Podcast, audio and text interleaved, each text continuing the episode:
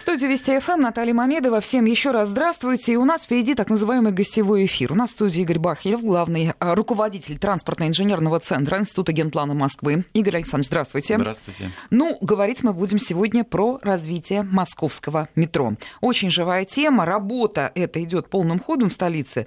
Вы знаете, самый недоброжелательный критик, э, на мой взгляд, не найдет много поводов для упреков. Обсудим мы и конкретные стройки, и станции, и развязки, но сначала хочу вам задать вопрос самого общего свойства. Метро – это элемент транспортной системы любого мегаполиса, не только Москвы, крупного города. Какие ставки на метро в Москве? Это основной вид транспорта, и поэтому на него брошено столько сил, столько денег, столько человеческого ресурса.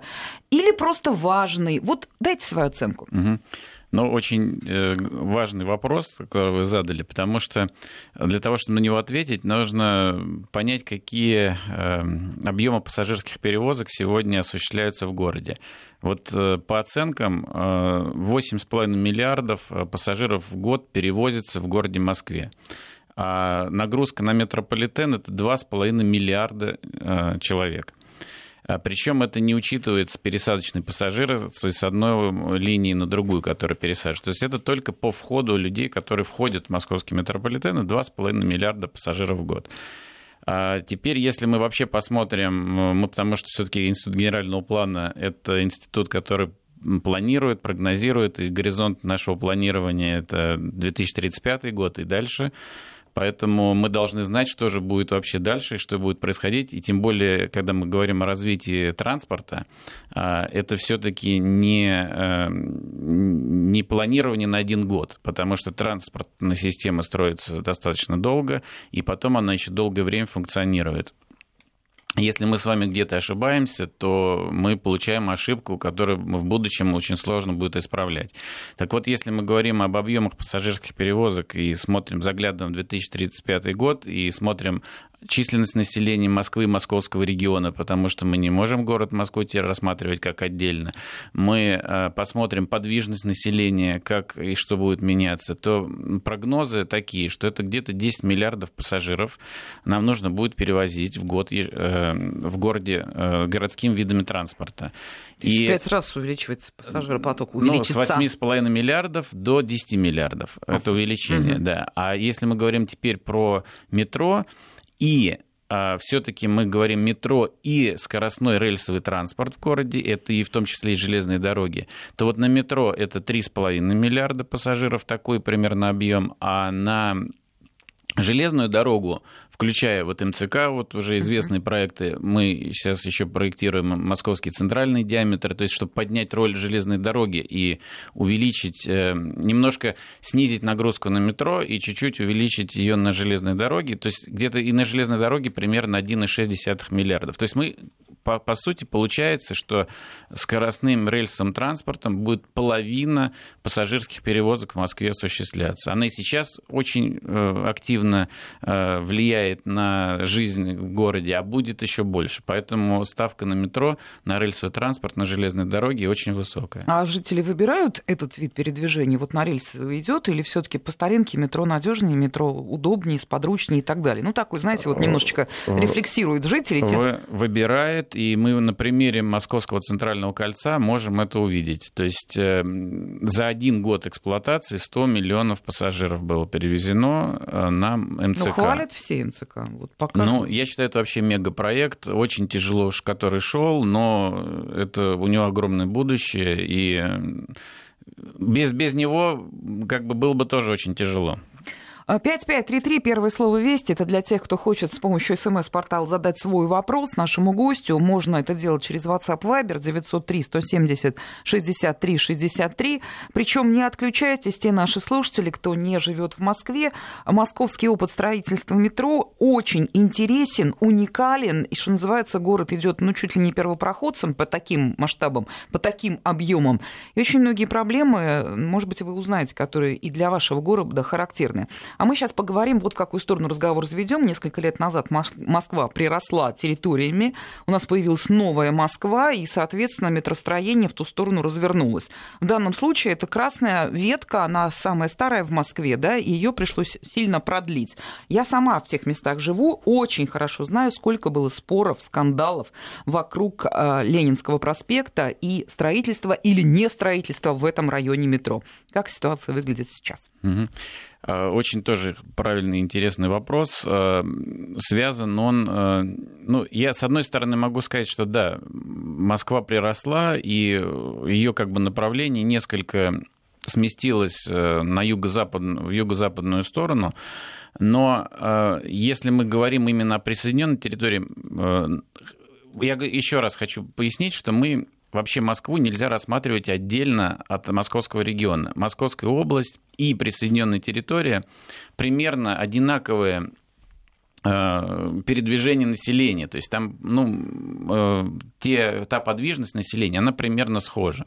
Но если мы говорим именно о присоединенной территории, то здесь э, такая ситуация, что вот эта присоединенная территория находится вне железных дорог. А вот если мы посмотрим, как передвигаются люди в московском регионе и вот в Московской области, то мы увидим, что основной перевозчик вот именно в Московской области является железная дорога она в пригородном городском сообщении больше 50% пассажиров переводит. Это к чему клоните, да, является? Вот. А в, на территории, на присоединенной территории у нас железная дорога с вами, Курское направление, Киевское направление, она как бы ограничивает вот эту территорию. Поэтому для того, чтобы там организовать нормальное транспортное обслуживание, э, только железных дорог одних недостаточно. И вот именно поэтому туда э, проводится э, линия метро. И сейчас первым этапом, ну, то есть мы знаем, у нас уже Солнцево и угу. э, построена уже линия, Солнцевская линия э, метрополитена до Румянцева. А, у нас есть, соответственно, киевское направление железной дороги, которое вот тоже будет развиваться в рамках э, МЦД. Мы о нем говорим. Курское направление железной дороги э, от Подольска на Хабина, то МЦД, которое мы сегодня тоже проектируем. А теперь э, мы говорим о продлении линии, Сокольнической линии. Вот самой нашей первой линии, которая семивагонная, хотя ну, да. есть, есть уже техническая возможность и 8 вагонов по ней пропускать, но раньше она вот была семивагонная, и, соответственно, у нее есть некое ограничение по провозной способности. Так. Вот. Мы говорим только сейчас о первом этапе продлении этой линии от Саларева в район Коммунарки. То а есть коммунарка ком... это уже финал коммунарка, истории? Коммунарка, да, это у нас фактически, ну, скажем так, это некий центр э, вот этой присоединенной территории. И э, когда мы говорили об этом продлении, мы всегда говорили о том, что просто так продлить эту линию саму по себе нельзя. Э, сейчас, да, она будет работать, безусловно, но с учетом того развития, которое планируется на присоединенной территории, у нас есть генеральный план присоединенных территорий. Mm-hmm. И если посмотреть по тем показателям, э, которые планировалось в этом развитии, это порядка э, полутора миллионов жителей и один миллион мест приложения труда. То есть это так, такие вот показатели, так скажем, по емкости.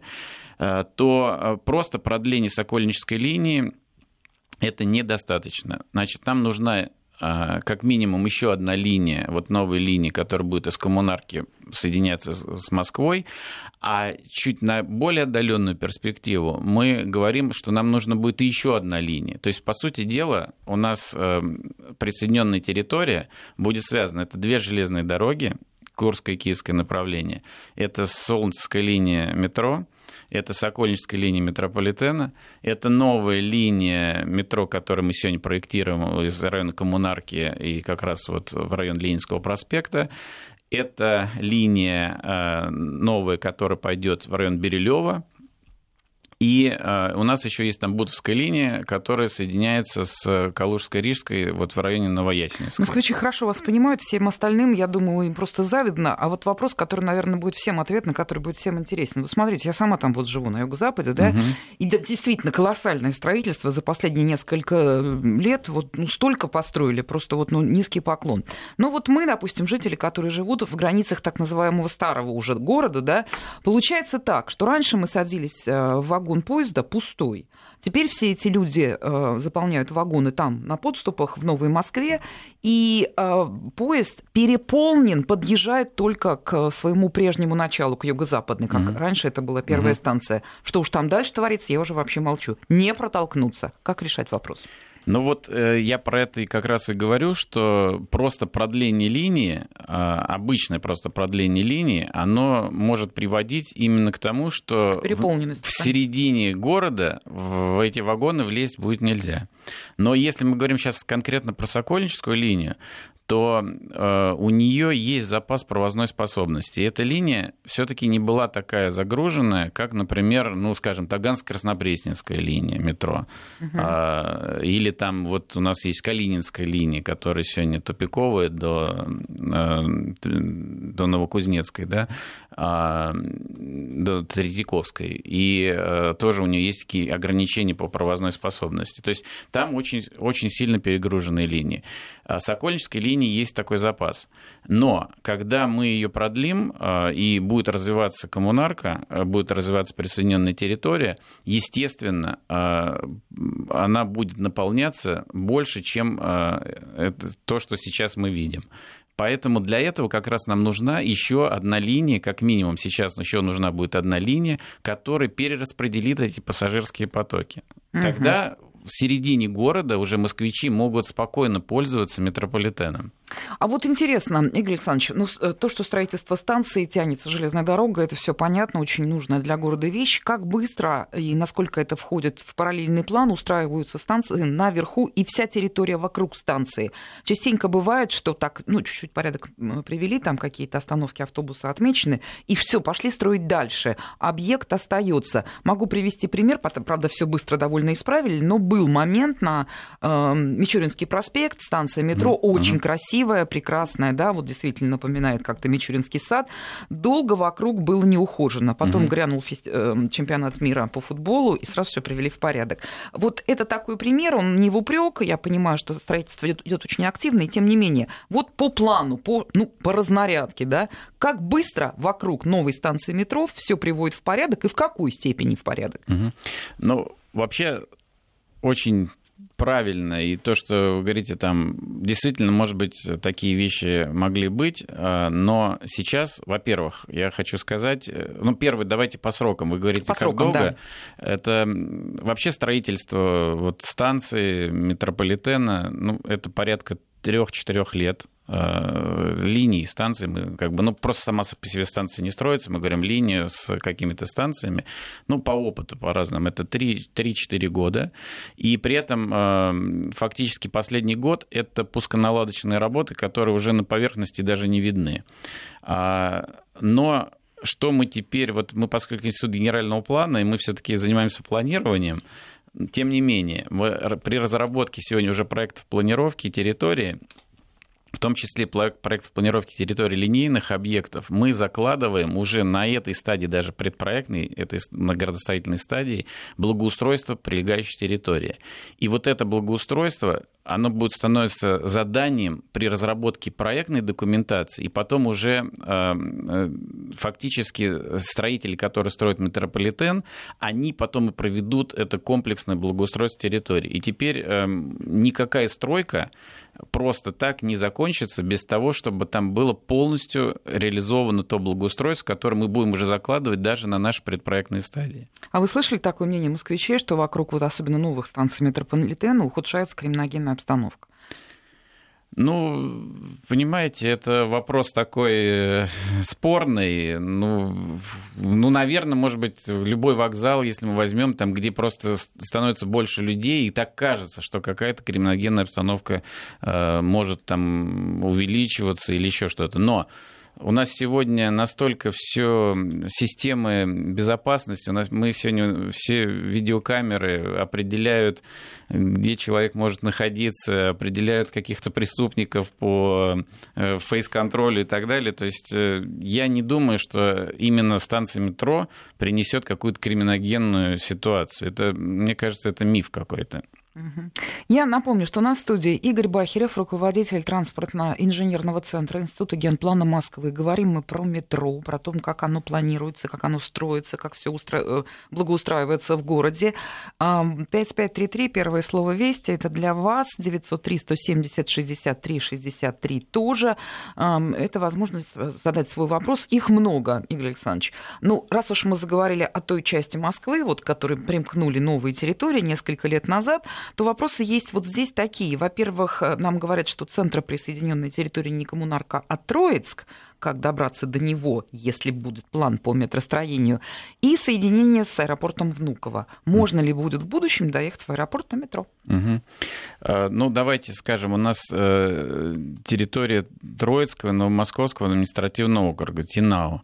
И если мы говорим территория Троицкого округа, это как раз Троицк э, центр. А если мы говорим про территорию Новомосковского округа, то это коммунарка. То есть это два центра. В общем, ошибки не было, все здесь, здесь было, все да, было но правильно. я имел в виду, что она очень э, посредине как бы находится вот наших транспортных э, систем железных дорог, поэтому она сама, сама по себе как бы срединной часть становится этой, этой территории.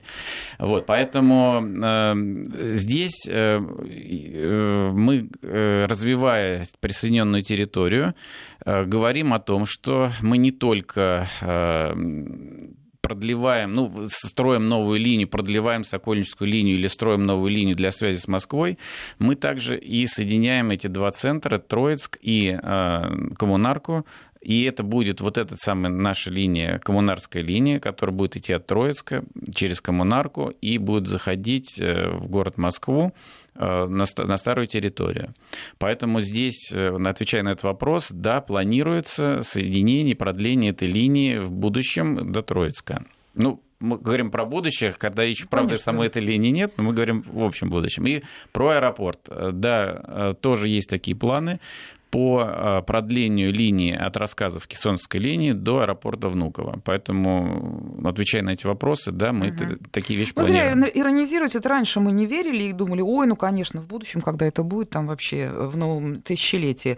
А вот сейчас вот, вот там, где я живу, вокруг меня открылось три станции ну, метро. Такие, три. такие темпы метростроения, да. они не были ни в советское время, то есть это, я вообще считаю, что это просто подвиг, который сегодня совершают метростроители. Таких темпов и постройки, и по проектированию у нас мы не знали.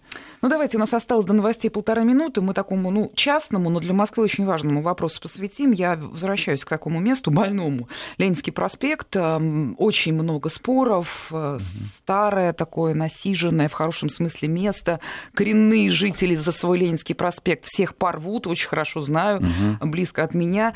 Почему линию вместо Ленинского проспекта не проложат через Севастопольский? Пересадочный можно перенести с Академической на теплый стан. Вопрос не праздный, люди переживают, потому что устро... Э, метростроение это, ну, все с ног на голову, всю жизнь перевернуть. Стоит ли того?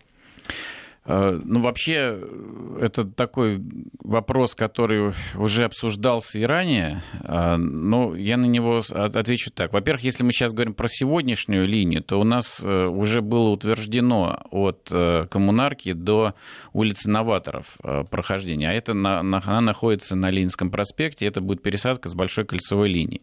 И в генеральном плане 2010 года у нас была линия, которая проходила по как раз по Ленинскому проспекту, под Ленинским проспектом проспектом. Если говорим, почему не пошли сразу на теплый стан, а, то вот у нас там есть две главные причины. Первая причина – это то, что а, пересадка на теплом стане Э, сразу подгрузит Калужско-Рижскую линию, а здесь, когда мы говорим о новой линии э, по Ленинскому проспекту, мы делаем пересадку на Академической, мы уже делаем пересадку за Большой кольцевой линией, то есть там, где уже происходит какая-то разгрузка. Понятно. Давайте о второй причине сразу после новостей. Хорошо. Продолжаем разговор. Я напомню, наш гость сегодня в этом часе Игорь Бахерев, руководитель транспортно-инженерного центра Института генплана Москвы. Говорим мы строго о строительстве в Москве метро. Ведется оно очень серьезными темпами. Вопросов много. Если в целом москвичи вот буквально гордятся той работой, которая ведется, но вот таких узких мест, где, что называется, администрация, строители идут вот в бой с жителями, потому что жители у нас молодцы. Они стоят за свою вот, территорию насмерть, и поэтому приходится обсуждать очень много деталей. И одно из таких показательных, спорных, ажиотажных мест – это вот как раз вот Ленинский проспект и весь этот узел. Вы начали до новостей говорить о двух причинах, угу. почему а, вместо Ленинского, допустим, не проложили через вас Севастопольский там и другие вопросы. Угу. Вторая причина. Вторая причина э, кроется как раз э, в самом, э, в самом трассировании линии метрополитена.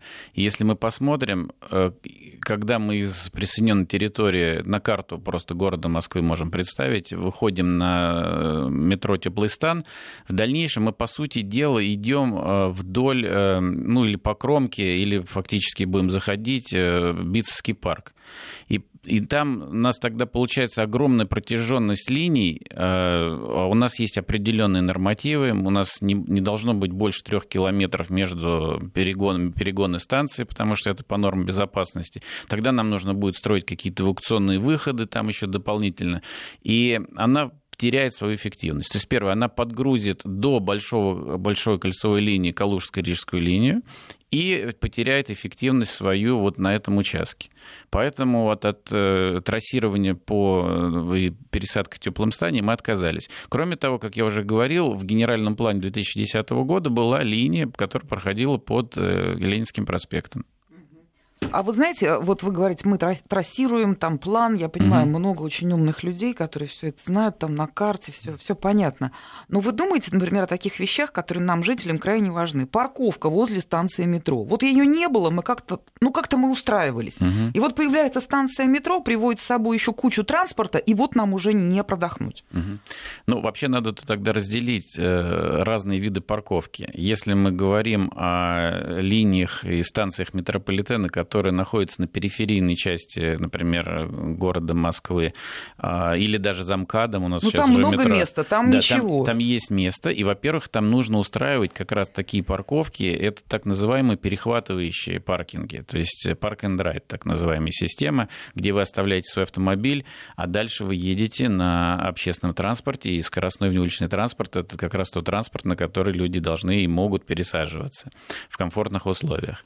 А если мы говорим о линиях и станциях, э, которые у нас э, в срединной, даже центральной части города, то здесь о парковках мы уже не говорим, потому что здесь могут быть, э, безусловно, что нам здесь нужно? Нам нужно здесь организовать нормальное движение общественного транспорта, там должны быть остановки, карманы заездные, какие-то, конечно, стоянки такси должны быть, какие-то должны быть стоянки таких очень кратковременные, так, такая система за границей называется kiss and ride, то есть очень кратковременные краткосрочной остановки, по сути дела, для высадки человека, и дальше он пользуется каким-то общественным транспортом, но не более того. Поэтому здесь э, при строительстве станции в срединной части города мы не говорим о каких-то дополнительных парковках. Здесь такого не будет. Как взаимодействуете с жителями? Вот смотрите, пришло сообщение только сейчас. За Ленинский будем биться до последней капли крови, но не позволим построить. Огромное количество людей следит за этим, это раз. И есть некая группа жителей, ну, нельзя сказать, что это очень большие патриоты города, потому что у них на все слова нет, а как-то надо все-таки угу. конструктивно разговаривать. Угу. И тем не менее, как вы взаимодействуете, ну, как вы учитываете мнение да, местных ну, жителей? Все очень абсолютно правильный вопрос. У нас мы работаем в правовом поле, у нас есть определенное законодательство. В частности, если мы говорим о эм, взаимодействии с жителями, то есть э, целая процедура так называемых публичных слушаний вот эти публичные слушания, на них какие выносятся документы? Ну, выносится, например, естественно, генеральный план города. То есть это основной документ, который потом утверждается законом города Москвы. И там он обсуждается с жителями о необходимости, где доказано, должно быть доказано, что должно быть необходимо в какие направления развития города должны э, осуществляться, в том числе и транспортное. То есть по транспорту определяются какие-то основные направления его развития. Основные направления коридоров, линий, там, метро, например, или улично-дорожной сети и так далее. Дальше, соответственно, с генеральным планом начинается разработка, ну, в советское время это называлось предпроектной стадии проектирования, сейчас она называется проект планировки территории. То есть это может быть проект планировки территории и какой-то отдельной территории или территории линейного объекта, в том числе линейного объекта метрополитена. Мы разрабатываем этот проект планировки территории, линейного объекта метрополитена в частности, и выносим его на обсуждение с жителями. Ну, это ознакомительная процедура или от их голоса что-то зависит? А, от их голоса, безусловно, зависит, потому что мы а, э, учитываем те замечания, которые они высказывают, а, и в своем проекте планировки уже на этой предпроектной, так скажем, стадии пытаемся, если это ну, возможно, если это целесообразно, эти замечания учесть. Не все могут на эти слушания прийти, люди заняты, работают. Есть в интернете место, где все можно посмотреть? А, есть, ну, есть целая процедура, там а, осуществляется сначала экспозиция, которая работает там почти неделю, даже чуть больше. Потом есть собрание публичных слушаний. И даже если вы не были ни на экспозиции, ни на собрании, то вы можете а, в окружную комиссию обратиться, которая при префектуре организована, и эта окружная комиссия вам предоставят эти документы какие-то, вы можете с ними ознакомиться, и вы в окружную комиссию можете написать свои любые замечания, свои любые предложения. И каждое и предложение... И критические в том числе. Все предложения, и положительные, Игорь Александрович, буквально 5 секунд, пауза.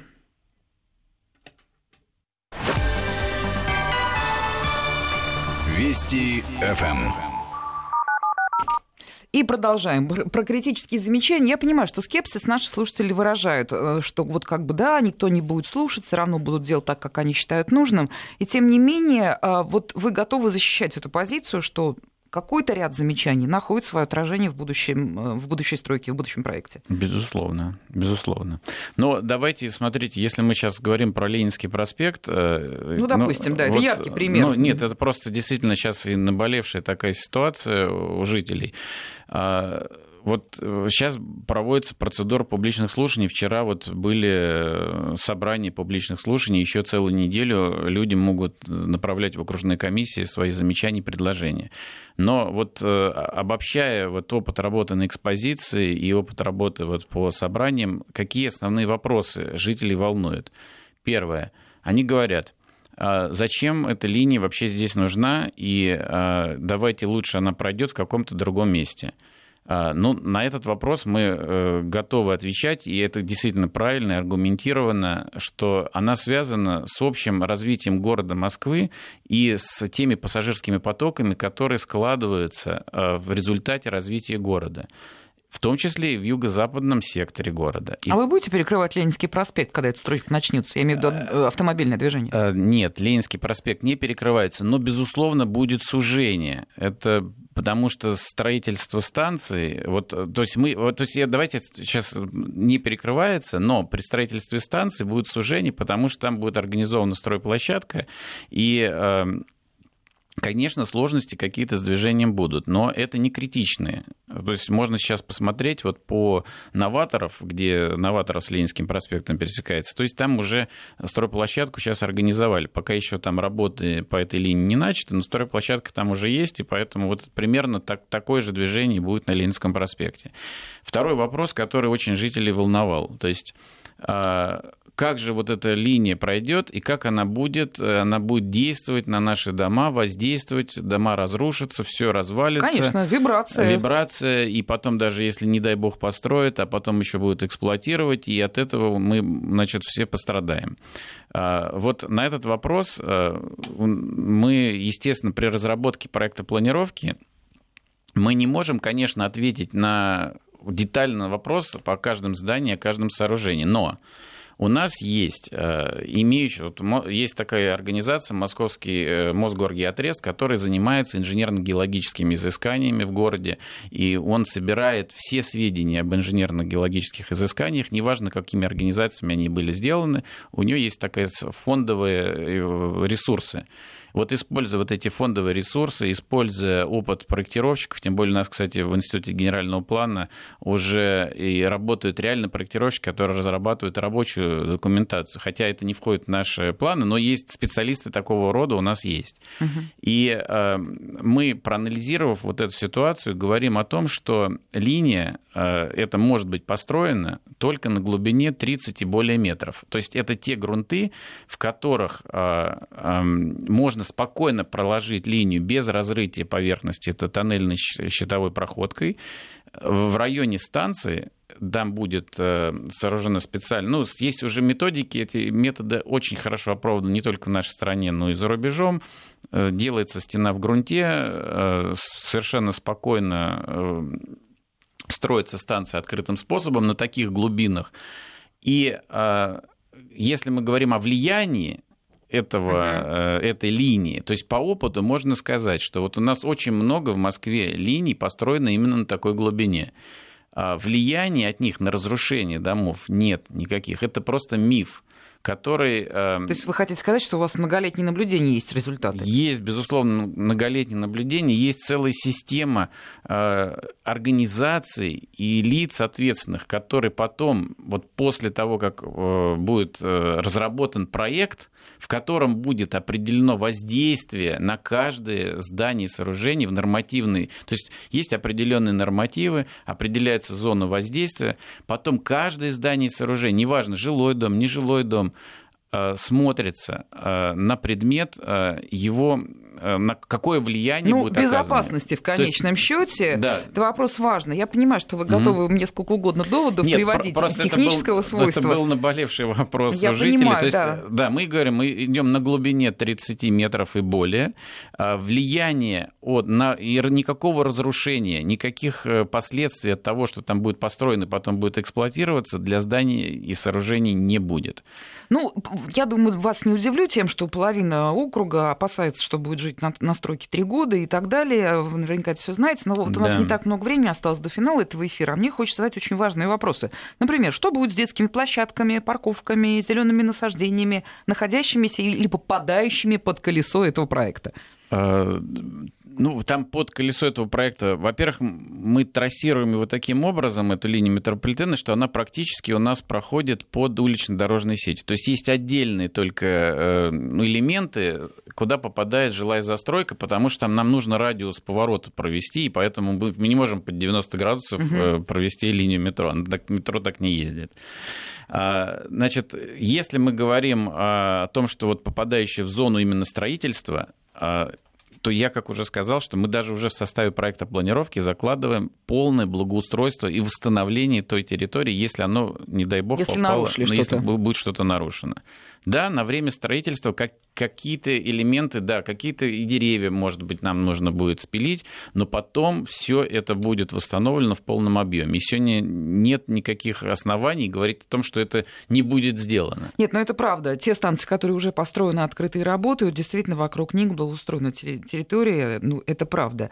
Ну, в принципе, транспортный коллапс таки будет. Ну, Игорь Александрович, ну, вы реальный человек, такой огромный город и такой серьезный строительный проект, как метро. Ну, конечно, на поверхности будет в общем, да. Ну, ну, мы, конечно, сложности сказать, что там все будет все вообще никаких сложностей не будет. Да, сложности будут, будут, но это временно. Это, угу. это временно. Ну и буквально несколько слов. Вопрос, может быть, это не принципиальный, но люди спрашивают: архитектура будущих станций. Вот как все это будет выглядеть? И как это все вот кто принимает решение, как выбираете дизайн? Ну, хотя бы несколько слов. Э, ну, это больше, конечно, относится к комитету по архитектуре и градостроительству города Москвы, который, кстати, заказчиком этих нашей работы выступает проекта планировки.